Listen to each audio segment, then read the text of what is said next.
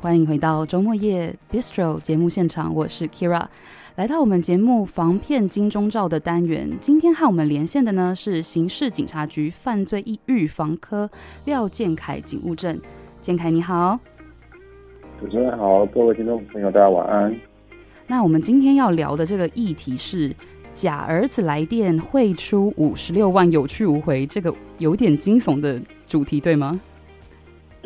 对，是，那可以跟我们说明一下这个状况大概是什么样子的案件？哦，因为其实这种猜猜我是谁这种诈骗手法，其实已经是一种比较传统的诈骗手法。但是经过我们刑事警察局统计，就是去年的一月到十一月二十五号，虽然发生的件数是比呃同前年的同期还要减少，但是它在全部的一个诈骗手法里面。还是排个排在第五名，是，所以我们还是提醒这个民众在这个日常生活中应该去审慎去留意这个部分。然后经过我们分析一些呃年龄层的一个被害人的年龄层，嗯啊，其中以超过六十岁的一些呃年长者是这种诈骗手法的一个高风险的一个族群，是，对对。然后这种诈骗手法就是说，它是利用。长辈容易对这种亲友啊，或是晚辈产生这种信任或同情去进行诈骗，对，就没有什么防备。对啊，他们可能觉得说，如果接到呃一些晚辈或者亲友电话，可能会比较容易产生同情心去，去去借钱给他。所以这边我们刑事警察局提醒民众，如果接获这种自称亲友，不管是他是市话或者是手机，他只要。利用各种理由提到说需要用钱，要有要求你汇汇款的话，嗯，应该都要提高警觉，去主动查证。是，对。那那这边有看到一个就是北部的六十岁的男子这个事件，他是对他这个嗯，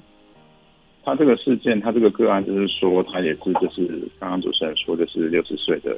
一个一个男子，他在家里面接到一个。电话是未显示号码的，然后对方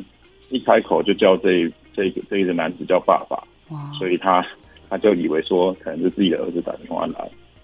然后他就说他的手机不小心掉到水里面，所以换了手机，要求这个这个男子加入他新的那个 Line 的 ID。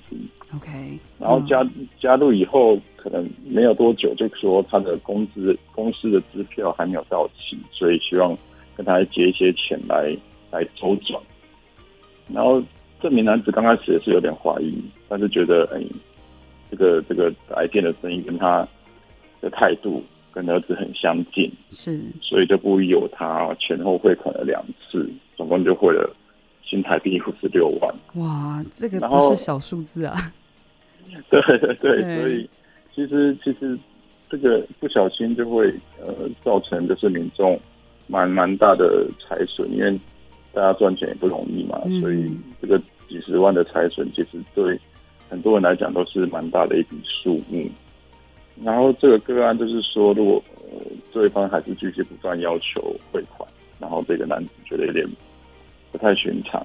他用原本儿子的联络方式打电话给他，然后没想到儿子说他根本就没有跟爸爸借钱哦，所以才发现说自己是真的被骗了。对。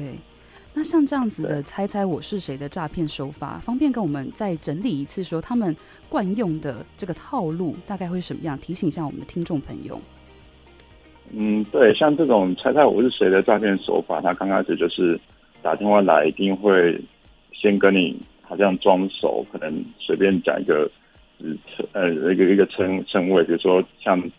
这个案例就是叫直接叫爸爸这样子。嗯，然后一定会说自己换手机号码，或者是手机怎么样掉了，所以需要呃对方去换他的手机号码或是 LINE ID。是，但但当时注意是说，我们这接下来过一两天，他就会用一些各种理由，比如说急用啊，需要投资，然后需要你借钱给他。但是如果他这种猜猜我是谁的说法的话，他给你的账户一定都不是。原本的那个亲友的人的名字，所以比如说我交了电卡，我给你打电话给你借钱，是，但是我一定提供另外一个姓名的账户给你，因为他就不是他本人嘛。对。所以他根本没办法提供本人的账户给你，所以有遇到这些状况的时候，其实他诈骗的可能性就非常的大。嗯嗯。所以我们刑事警察局就提醒听众朋友，就是说如果遇到这种的状况的话，一定要主动查证，或者是说利用原本的联络管道去跟本人查证是否有这个确定有这个事情，然后如果确定对方是真的亲友的话，再汇款。千万不要因为对方的一直很急的说辞，就直接去汇款。是，就是这中间要多一道这个，就是确认的手续。对，一定要主动去确认。是，然后当然，如果你有任何疑问的话，也欢迎随时拨打二十四小时的一六五反诈骗咨询专线做查询，啊，去了解你的疑问，去降低你呃被诈骗的风险。是。那我们谢谢建凯警务证今天连线提醒，建凯新年快乐，谢谢您，哦、谢谢您，新年快乐，谢谢您。谢谢。那也提醒听众朋友呢，就是有任何你觉得有疑问的这种跟你联系的状态呢，请拨打二十四小时的一六五反怕诈骗咨询专线，或者你也可以打一一零确认一下这个状况。